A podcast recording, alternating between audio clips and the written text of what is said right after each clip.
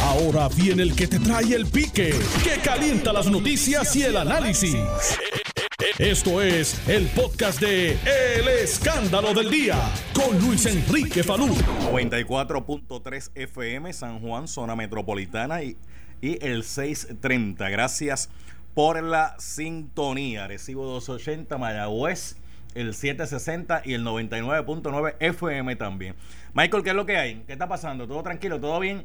¿Cómo está la calle? ¿Todo como Dios manda? Oye, aquí hace calor. Hace calor aquí.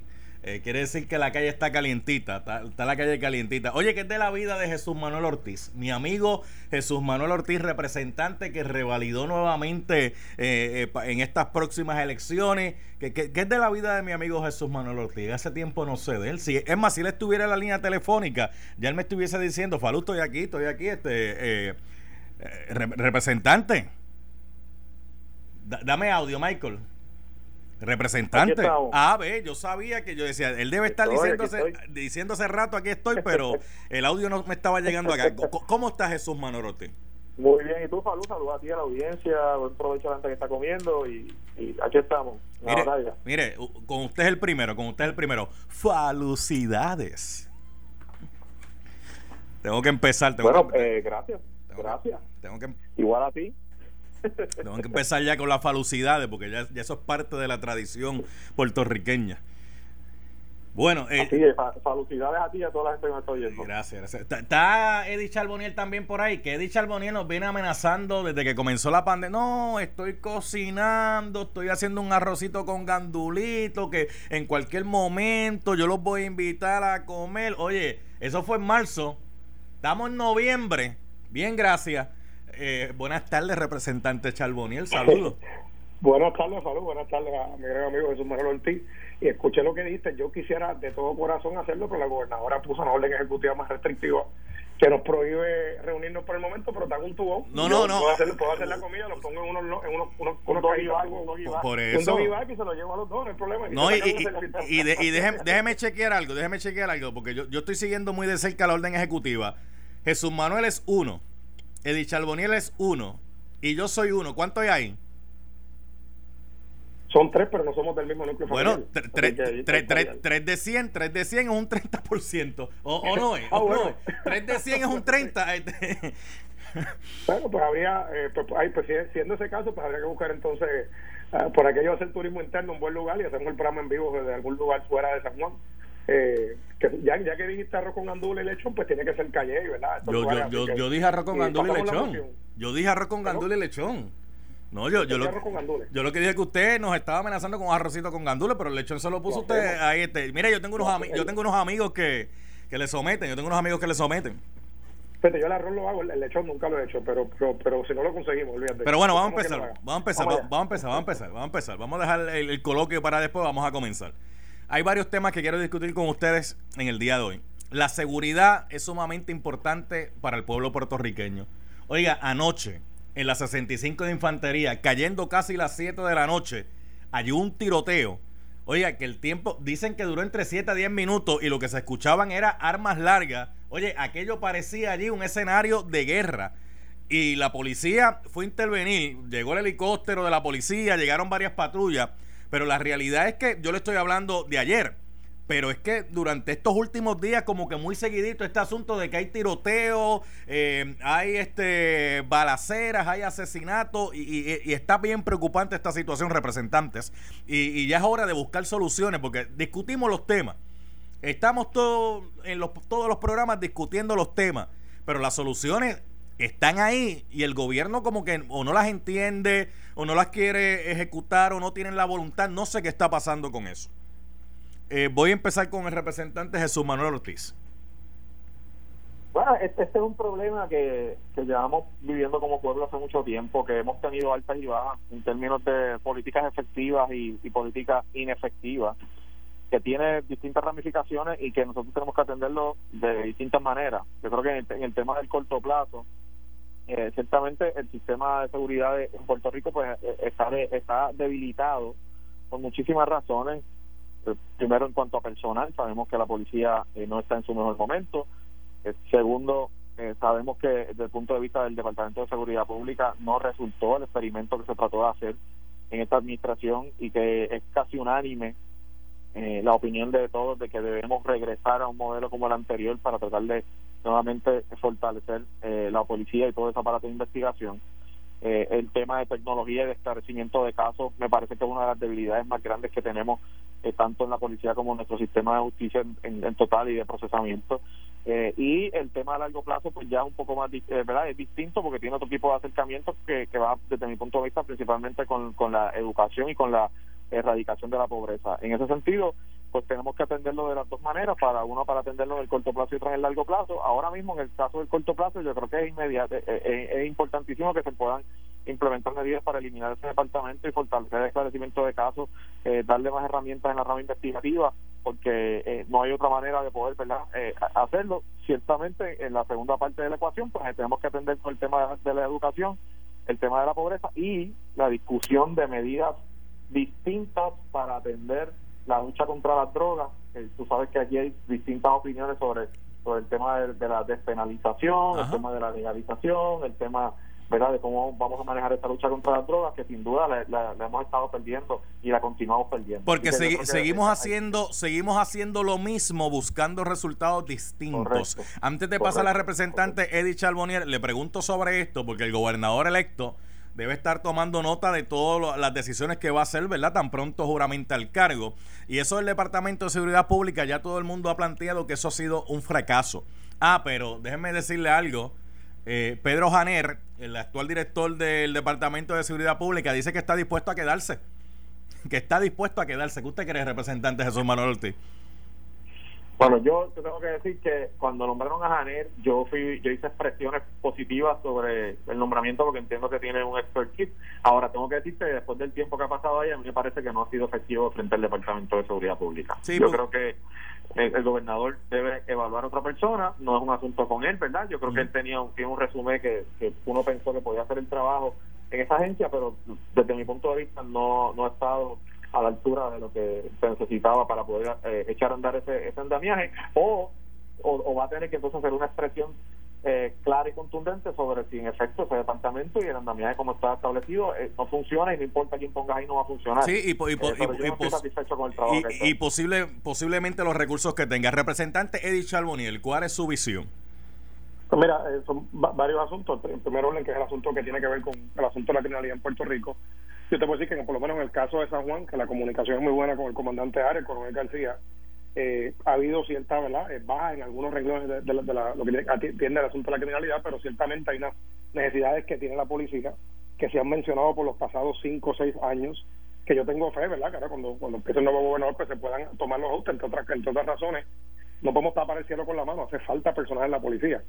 De igual forma, aunque parezca repetitivo, la comunicación entre las comunidades, los comerciantes y la policía es clave. Falta un ejemplo, hace una semana hablamos de los tiroteos, que vi los videos que se han compartido a través de las redes, de los gatilleros disparando en el carro, que hay un video que está corriendo por ahí Ah, eso, es, eso, es parte, eso es parte de lo que ocurrió en la 65 de Infantería anoche. No, no, y ahí, te demuestra hasta la falta de respeto, eh, ¿verdad? Y, porque tras, que lo hacen mal, también documentarlo te demuestra que, que no tiene ningún respeto y no les importa las consecuencias tampoco.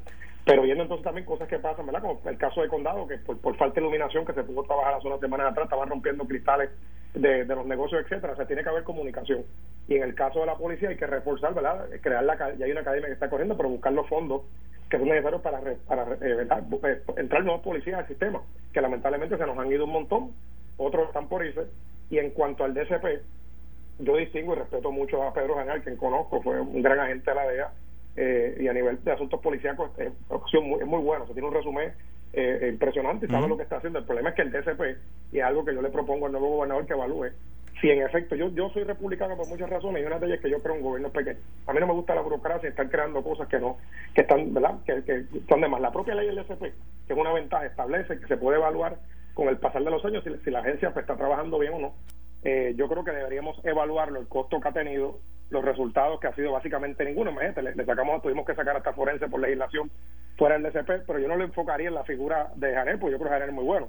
Es que yo creo que el aparato del DCP nunca arrancó y de cara a ver cómo, ¿verdad? cómo economizamos y hacemos las cosas mejor, yo creo que debemos empezar en enero, no más tarde en febrero, evaluar si, si es necesario tenerlo, que yo entiendo que que de, que, que de hecho esa estructura que se creó, mucha gente piensa que es una estructura nueva, pero no realmente. Esa estructura viene desde los tiempos que Pedro Toledo era superintendente de la policía, que querían crear aquel eh, departamento. era la comisión de seguridad. Exacto, que le respondiera que la querían poner en Río Piedra, el edificio, y de momento en el edificio que la querían poner, en, el solar donde la querían poner, le dijeron, oye, pero estás poniendo eso en zona inundable, eso no se puede poner ahí, y pues eh, quedó prácticamente en nada. Pero lo triste de esto es que los ciudadanos, ahora mismo con esta situación, a las 7 de la noche. Tú sabes que hay un montón de gente todavía en la calle porque el toque de queda empieza a las 10. Eh, de momento transitando una de las carreteras más eh, fluidas en Puerto Rico, como la 65 Infantería, y de momento verse eh, en medio de, un tiroteo, una balacera. Y le estoy hablando de ese incidente porque es el más reciente, porque aquí eso lo hemos tenido triste y lamentablemente en estos últimos días. Asesinato. Bueno, asesinaron a una mujer anoche también en Tuabaja como a las 7 y pico de la noche también. Está el asesinato de, Doña Nilda, bendito sea el Señor. El, Río Piedra, el, de Río Piedra. Este, y eso sin contar los otros incidentes que han ocurrido. Eh, es algo sumamente, sumamente preocupante. Bueno, vamos a movernos de tema. Aunque nos movemos de tema, estamos casi en el mismo, pero es con la orden ejecutiva la policía y el apoyo de la Guardia Nacional. Representante de Charbonil, ¿usted cree que realmente el apoyo de la Guardia Nacional, la Guardia Nacional dando ronda, eh, verificando eh, si se está cumpliendo o no la orden ejecutiva y entonces si no se está cumpliendo, llamar a la policía para que la policía venga e intervenga? ¿Usted cree que eso va a ser eh, efectivo de la forma y la manera en cómo se, ha, se está manejando esta situación de, del apoyo de la Guardia Nacional a la policía? Yo difiero de, la, de, muchas de las políticas que hace la gobernadora, esta es otra, y te explico por qué. Yo reconozco la necesidad que, en Puerto Rico y en los estados ahora mismo, y en muchos lugares de Latinoamérica, ha habido unos aumentos en los pasados días, ¿verdad? sobre los casos de COVID, que todo es cuestión de seguir manteniendo la orientación, como se ha hecho. El problema con, con activar la Guardia Nacional tiene un primer problema que es económico la Guardia Nacional no trabaja de gratis. Alguien tiene que pagar las horas de esos, de esos funcionarios públicos a quienes tú vas a activar para que trabajen como guardias nacionales. Si son los que están en la reserva, pues como quieren que pagarles. Si son los que están en la nómina regular, igual hay que pagar esas horas que están soldados en la calle, sin contar los recursos que se van a utilizar para moverlo. Segundo, tienes un problema de reglas. Los militares no, no están supuestos a trabajar, salvo excepciones, ¿verdad?, de emergencia, directamente con civiles. Claro está, la forma que la gobernadora lo trae simplemente según la idea de la gobernadora que ayuden a cumplir con, lo, con, lo, con, los, que los comercios tengan su letrerito afuera, etcétera. Pero es, es inevitable que en una situación que, que un guardia nacional esté en un lugar, eh, pues tenga que quizás intervenir. Entonces hay que establecer unas reglas de protección para, para ese servidor público y para la ciudadanía también. Yo no estoy de acuerdo con eso. Yo creo que una buena campaña de orientación, el Departamento de Salud tiene sus funcionarios, la policía tiene los de ellos, los bomberos pueden ya tienen expertise en inspección. Eh, en el caso de la, de la policía municipal lo mismo. O sea, no creo que sea lo correcto. Yo creo que quizás lo hicieron por esta cuestión de ser alarmista o demostrar que se está haciendo algo cuando la realidad es que eso no funciona así y a la larga nos va a costar más caro. Yo creo que la campaña de orientación es clave en este proceso y hay otros funcionarios que pueden hacer ese trabajo por menos costo. Vamos vamos con el representante Jesús Manuel Ortiz, a ver cómo, cómo lo analiza. Mira, yo, tiendo a coincidir bastante con el planteamiento que hace el compañero Charbonnier, que el tema de la Guardia Nacional eh, muchas veces se utiliza para para pues, para hacer una proyección pública, ¿verdad? de que de que se está haciendo algo, porque son vistosos, obviamente eh, la gente los percibe en la calle por su uniforme eh, y, en ese sentido yo creo que eh, aquí es necesario incrementar esa campaña de, publicidad o de educación para que la gente pueda que nosotros podamos ser nuestros, los propios guardianes de verdad de, la salud pública. obviamente el tema de la Guardia Nacional, pues en algo ayudará a la policía en términos de la falta de personal que tiene, pero a mí no me parece que es la, la alternativa que va a solucionar el, el asunto eh, si no se hace, como dice Eddie, yo creo que tiene toda la razón, eh, una campaña agresiva de, de, educación que se debió haber hecho. Ya llevamos ocho meses en esta pandemia y lamentablemente no hemos visto eso. Así que en ese sentido yo tengo que me, me, viene algo a la mente de momento, eh, lo voy a lanzar, ¿verdad? Como para discutirlo. De momento, y es que ok, tiran la Guardia Nacional Michael y la gente ve el uniforme del militar, eh, del Guardia Nacional y como que eso, eso le, le, le, crea respeto, ¿verdad? dice, espérate, chacho, no, son Guardia Nacional y esto. Pero ¿qué es? Que la gente no respeta a nuestra policía estatal. Porque imagínense, si, si, cada, si cada vez que eh, vaya a haber una situación con la uniformada, vamos a tener que depender de un cuerpo militar, este, como que algo está fallando ahí, ¿no? Yo, creo que, que no se trata de que no haya respeto a la policía, ciertamente hay quienes lo respetan y quienes no, y yo soy yo soy un favorecedor eh, de la policía en, términos de, que el respeto ciudadano que tiene que haber y de la importancia de lo que hacen. Pero visualmente, pues genera esta impresión de movilización masiva, quizás gubernamental, por ver un militar en la calle, que en ocasiones se ha hecho por el tema del crimen, en otras se ha hecho por temas de emergencia, ahora se hace por el tema de una pandemia, y no deja de ser, por lo menos desde mi punto de vista, una movida que tiene un gran componente de impacto público y de, y de publicidad, más que lo que en la práctica podría resolver eh, como, como se ha planteado. Me voy, me voy a mover de tema eh, para coger llamadas ya mismito. Eh, con esto de la nueva orden ejecutiva, se reduce eh, en los lugares cerrados, ¿verdad? Eh, la capacidad de un 55 que estaba a un 30. Ahí le reducen básicamente casi un 25%. Eh, van a haber empresas que eso lo van a poder afrontar, van a haber otras empresas que lamentablemente eso no, eso no va eh, a, a, significarle seguir operando, porque si yo tengo un restaurante donde en una hora yo solamente puedo tener a 11 comensales, realmente para la operación del negocio yo tengo que sacar cuenta a ver si eso me es costo efectivo. Y, le traje un restaurante por, por darle un ejemplo, vamos a hablar de, de cualquier otro, otro comercio. Eh, donde la gente no se mueve tan rápido como en otros lugares, pero entonces vemos otros establecimientos mucho más grandes que no está habiendo un control de, de gente como tal. Pero lo que quiero llevar a esto es, ¿qué va a pasar con la gente que se quede sin empleo ahora? Porque, ok, Estamos con la pandemia y todos nos tenemos que... Pero ¿qué va a pasar con la gente que se quede sin empleo? ¿Las ayudas del gobierno van a estar ahí disponibles? ¿Le, van a dar algún, algún beneficio, algún subsidio para el tiempo que está sin trabajar pueda subsistir y mantener a su familia? Eh, Jesús Manuel Ortiz, voy con usted, voy con usted, Jesús Manuel Ortiz.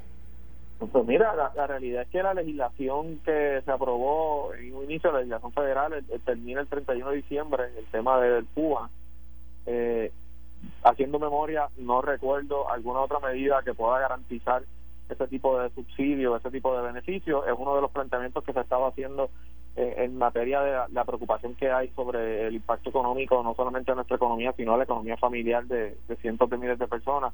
Y es una de las preocupaciones mayores, salud. Yo sé que en, en, el Congreso pues, había una discusión sobre un paquete de incentivos adicionales que se, que, se vio interrumpida por, por la elección y no se había llegado a un acuerdo.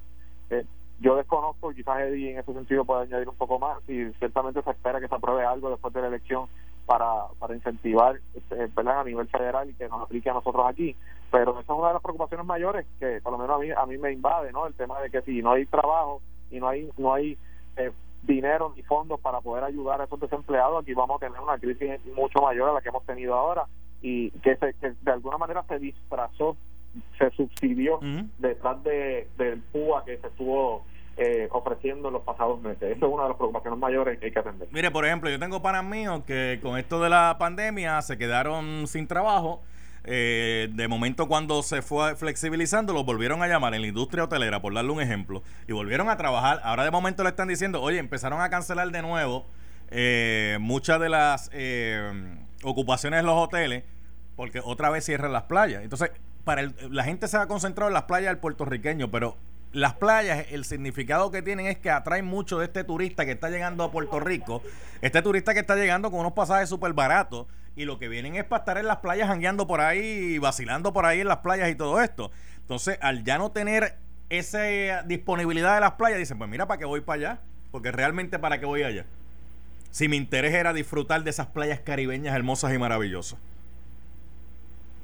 Bueno, yo, yo, te puedo decir que lo, lo, he observado y, de nuevo difiero de, del equipo que, la, que asesora a la gobernadora. Yo estoy contento, yo estoy loco que llegue enero ya, eh, que tomen decisiones inteligentes y coordinadas y con sabiduría. ¿Que tomen qué? Eh, decisiones inteligentes, coordinadas y con sabiduría. ver, María, le, está, le, eh, está, le, tiró con todo, mano. de, la, la industria, o sea, y esto, mira, tú con Pablo, estos hay ejemplos que la gente puede buscar. Cogete el estado de Nueva York, cogete el estado de Florida dos estados que cooperan bien extremadamente distintos. Cuando el gobernador Cuomo empezó a cerrar la economía por razones, claro, se entiende, estamos en una pandemia, eso lo entendemos. Pero si todos los estudios que han salido, y te doy un ejemplo que lo hice en una vista pública de mi comisión sobre el transporte colectivo, y estudios que están saliendo en Europa, estudios que salen en universidades respetadas, te dicen qué lugares son de alto riesgo y cuáles no. Inclusive para que tengas una idea, las escuelas ya se está aprobando algunos algunas ciudades que han abierto y lugares en Europa limitadamente que si que siguen las reglas de seguridad, que entiéndase, distanciamiento, mascarilla en todo momento, etcétera, hay un riesgo mínimo. ¿Qué pasa? En el caso de tú traes un punto importante de la industria. A los restaurantes le ha dolido esto. No, las ayudas que están del gobierno federal son ayudas de una sola vez. Porque el caso es, ¿verdad? Los 1.200 que fue un incentivo, se dio una sola vez. Ahora el presidente Trump está de salida. Queda el Congreso está en sesión ahora mismo no hay, no hay un paquete de estímulo claro. Tienen hasta el 29 de diciembre, que es el último día de sesión en la Cámara y el Senado Federal, pero tienen que aprobar algún tipo de medidas. Pero esas medidas no son permanentes. Quizás te dan, como, como pasó a los demás, que se dio un incentivo de 1.200, que eso se gasta súper rápido. En el caso del PUA, que es dinero federal, tiene que darse, pero el problema es que están limitando el comercio. O sea, si ahora mismo todos, por lo menos yo te puedo decir, los que yo vi, en, mi distrito estaban cumpliendo. Tú vas a la calle Loiza y había una limitación de espacio, lo decía mm. afuera. Todos tenían su sanitizer este ya, que, que tú entras al lugar y te, y te puedes lavar las manos antes de entrar. Hay control. Y, yo he visto, por lo menos, tú vas acá, casi todo el mundo usa su mascarilla, ¿sabes? Tenemos que ser sabios, yo entiendo, hay, ¿verdad? Tenemos que hacer ese balance entre respeto y cuidar nuestra gente, pero tampoco matar la economía, porque lo que vas a hacer entonces es que todo el mundo se va a montar Yo tengo. Y se va a ir aquí. Tengo que hacer la pausa. ¿Esperan ahí o vuelvo y los llamo? ¿Cómo, cómo ustedes prefieren? Oye, queda, estoy bien dadivoso. Este, ¿Ah? eh, yo, me, yo, me, quedo aquí, okay, no problema. Ok, este, y Edith Ah, espérate, a Edith Charbonnier no le dije falucidades. Espérate, ahora que me. también le También, también. Falucidades ustedes eh, también. Ok, ok, ok. Pues no, no, se vaya de ahí, no se vaya de ahí. Este, vamos a hacer la pausa y al regreso voy a coger llamadas del público porque en este programa el pueblo habla. El pueblo habla. Estás escuchando el podcast de Noti1. El escándalo del día con Luis Enrique Falú. Oye, estaba enseñándolo a mis amigos, los que me siguen a través de Instagram, me pueden buscar en Instagram, Luis Enrique Falú. Les enseñé ahí a, los controles que yo tengo a esta hora, eh, el amigo Michael y el amigo Nelson, eh, que siempre están con nosotros. Nelson saludó ahí y dijo eh, el hijo de y se entendió, pero chévere, está, chévere. Así que un saludo a todos los que estaban conectados. Y ahora estoy hablando a través de mi página de Facebook, El Pique de Falú con una persona desde Honduras. Ustedes saben que el huracán Iota eh, pues entró eh, prácticamente eh, a Centroamérica y en Nicaragua anoche eso fue brutal, una cosa bárbara, pero en Honduras también se esperaba que fuera a haber estrago. Sin embargo, me está contando ella, ella se llama Noralis Castro, directamente desde Honduras, me está diciendo ahora que le acabo de preguntar cómo amaneció la mañana de hoy allá y ella me dice, eh, voy por aquí a buscar el mensaje, hola, pues amaneció lloviendo la mayor parte del país.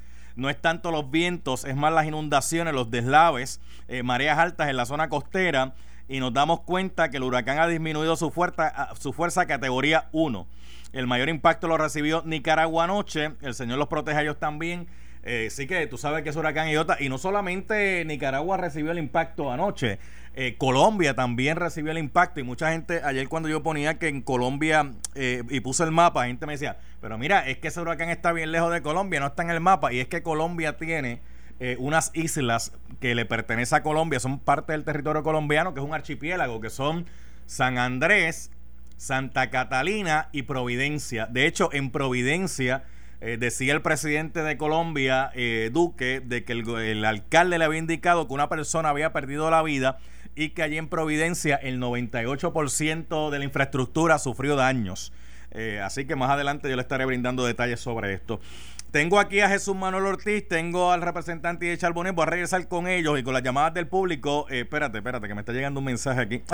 Chacha, que yo sabía que tenía que llegar el mensaje de mi amigo Jorge Blanco. Oye, y que es que llegó el momento, llegó el momento que estabas esperando. Así que presta mucha atención con la información para los que están buscando un auto con solo llamar al 787-334-1604. 787-334-1604, usted puede aprovechar el Toyota Red Event de Toyota de Bayamón, que ha marcado su inventario en rojo con ofertas mejores que las del Black Friday. Escuche esto Usted puede recibir hasta dos mil dólares de descuento, cero pronto. Te vas con el tanque lleno de gasolina y las alfombras all weather. Y lo mejor es que te regalan la garantía de por vida.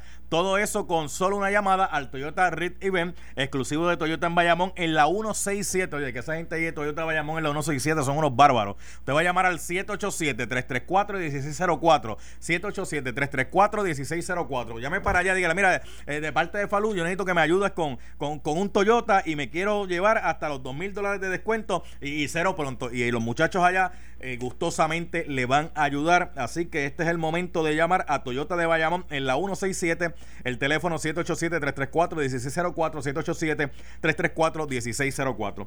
Nelson, hazme un favor, ve, acomodándome al pueblo ahí, ve acomodándome al pueblo. Gente, vayan llamando ahora por el 787. 758-7230. Jesús Manuel Ortiz, ¿va a haber bono de Navidad o no va a haber bono de Navidad? La Junta dice que la semana que viene es que va, va a decidir eh, porque el sábado pasado fue que la Fortaleza le envió la, documentación necesaria para eso. Pues volvemos aquí a la discusión que hemos tenido por los pasados años. La, la Junta por un lado, el gobierno por otro lado.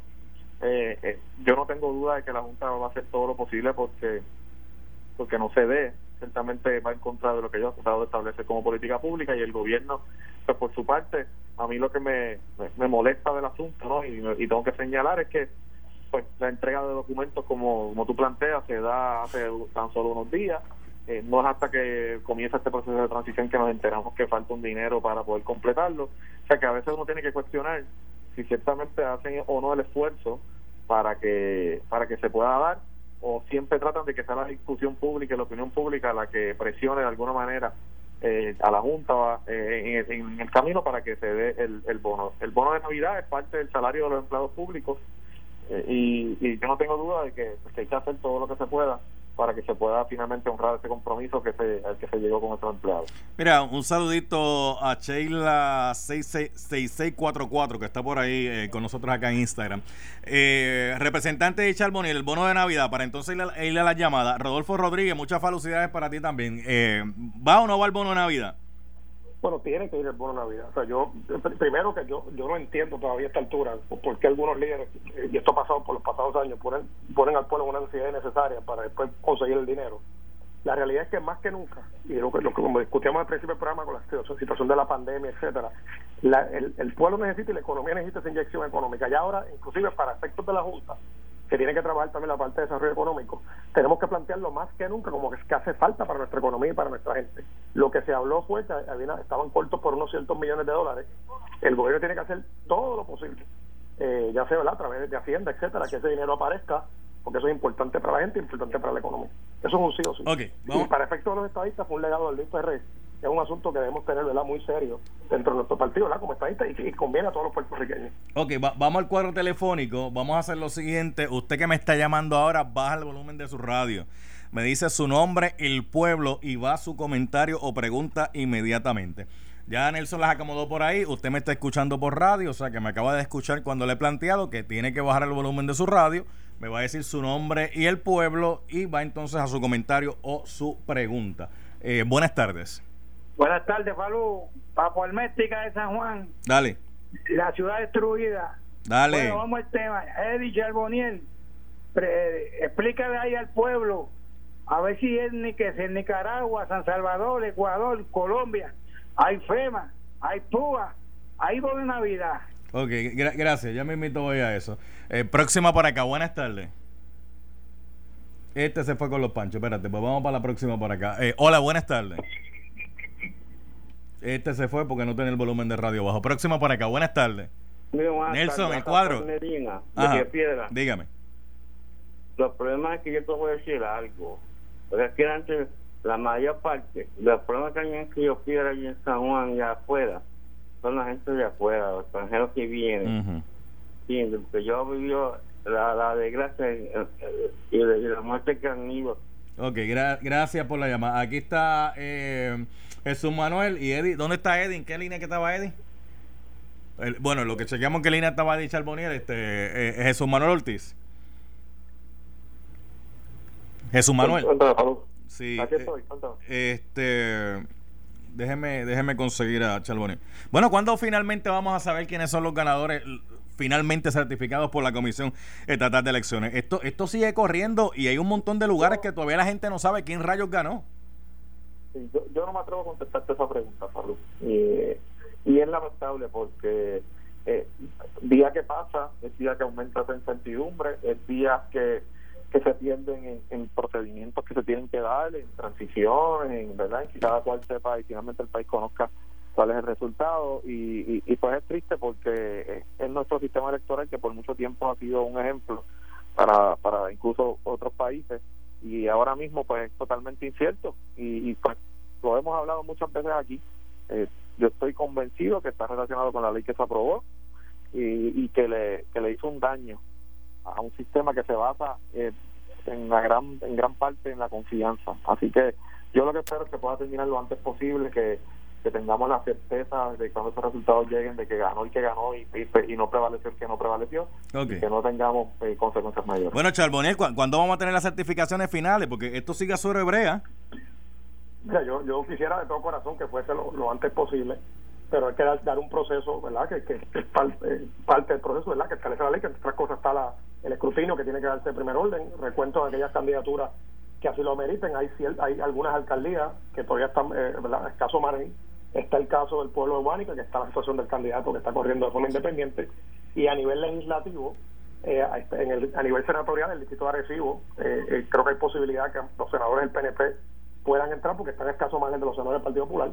En el caso de la Cámara hay cinco escaños que están a, están a muy corto margen de uno del otro. Por darte un ejemplo, el caso del precinto de San Juan, el distrito 18, el que está representante Che Pérez, el caso de la, del distrito que le pertenece a Lidia Méndez en este momento, el distrito de Jesús Santos. Hay cinco distritos, el de Víctor Torres en el área sur de, del área de Yauco y Ponce, que están en escaso margen. Lo importante es que se cuente cada voto. Sobre lo que pasa en el, en el, en el Coliseo, lo que está pasando ahora mismo en esta operación, cuando tú hablas, mira, esto es algo bien sencillo. La ley sí cambió, pero cambió técnicamente horario. Pero si fuera de cosas partidistas, quienes corren el sistema allí son los partidos. Allí cada partido tiene un representante en cada cosa. Por ejemplo, cuando se habló de la bóveda hace una semana, cada comisión electoral tiene un, una llave del candado. Eso no es un lateral. Si hablan mal del sistema, estamos diciendo entonces que los cinco que están allí son cinco mediocres entonces, o no tienen capacidad. No echan la culpa a la ley. Bueno. El sistema en las mesas. Sigo aquí, cada decisión que se tome en la comisión, cada decisión salud, todas, los partidos tienen igual representación. Ok, sigo aquí, sigo aquí. partido escoge su persona confianza. Sí, sí, Pero hay que respetar. Sí, sigo aquí, porque si no el tiempo no me da. Me dice Luis Pavón, me dice Luis Pavón por aquí. Saludos. ¿Cuándo aplican la ley 80, 81, eh, retiro de policía? Debe ser la ley 80. Eh, firman una ley, pero no la aplican. Pero esa ley la firmaron, pero la realidad es que la, Junta de Supervisión Fiscal paró esa ley. Sí, en efecto, hay, hay, las tres leyes de retiro estaban, estaban pendientes, unos ajustes de la Junta de Control Fiscal, tenía que verificarte cuál fue la última comunicación, pero sí, en efecto, se, aunque están firmadas por la gobernadora, están todavía veremos si se van a aplicar o no, porque falta la parte económica. Yo espero, con el favor de Dios, que se puedan aprobar porque son justos necesarios para la gente. Mire, Magda Mayor me dice por aquí, a nosotros en mi empresa ya nos dijeron este año no hay bono.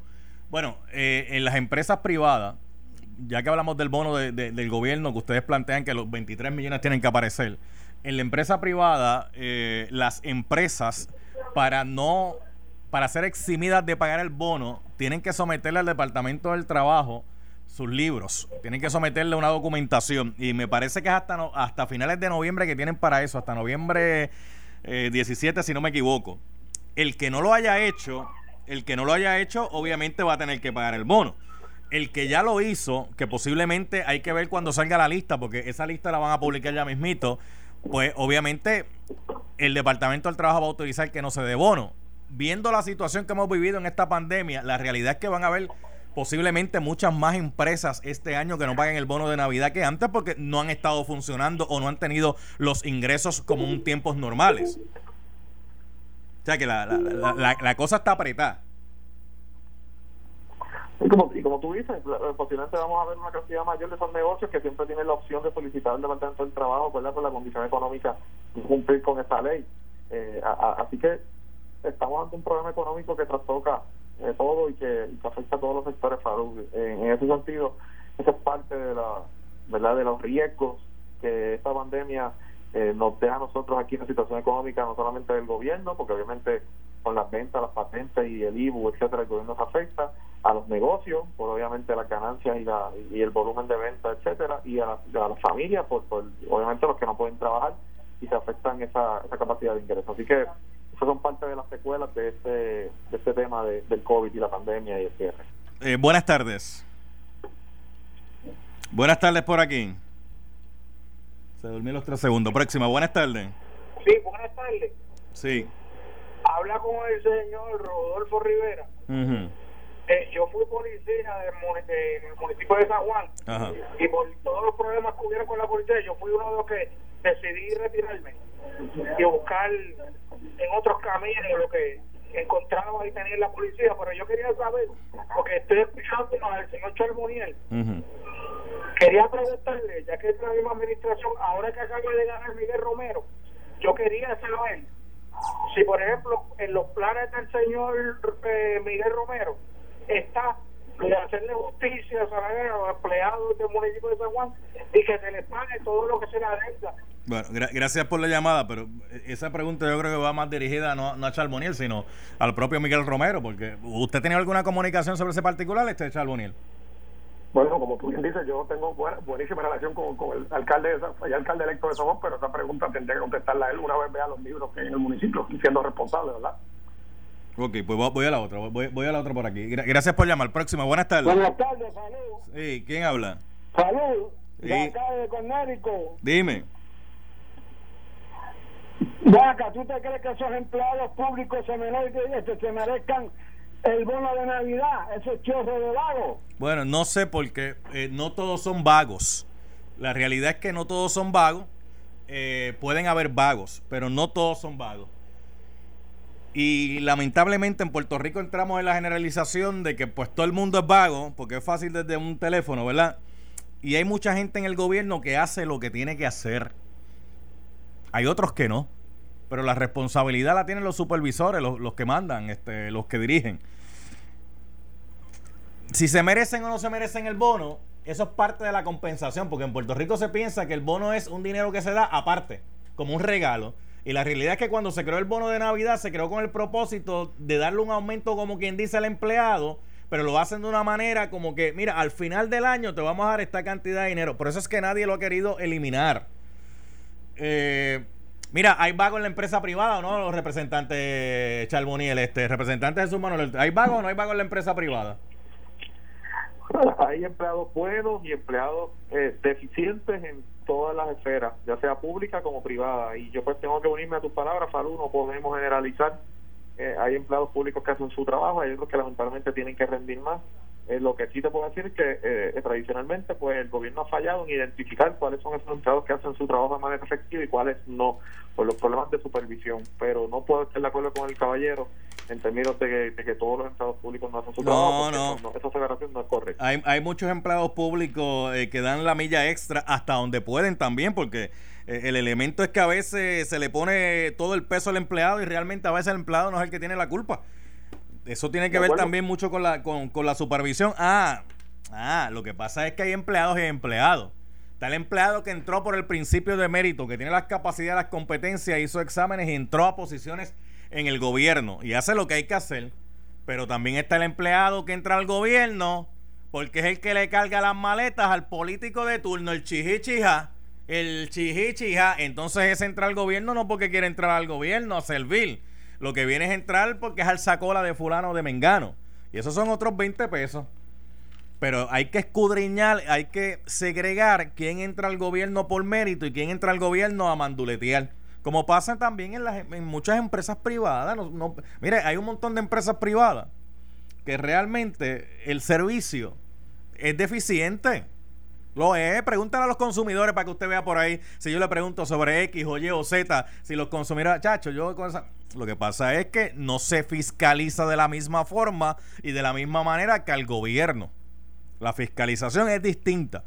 Pero lo voy a dejar ahí porque este, yo creo yo, yo creo que por hoy nos ganamos los 7.25, ¿verdad? ¿Verdad, Nelson? Sí, yo, yo, creo, yo, creo, yo creo que cubrimos los 7.25 hoy, yo creo. Así que gracias Eddie Charboniel, gracias.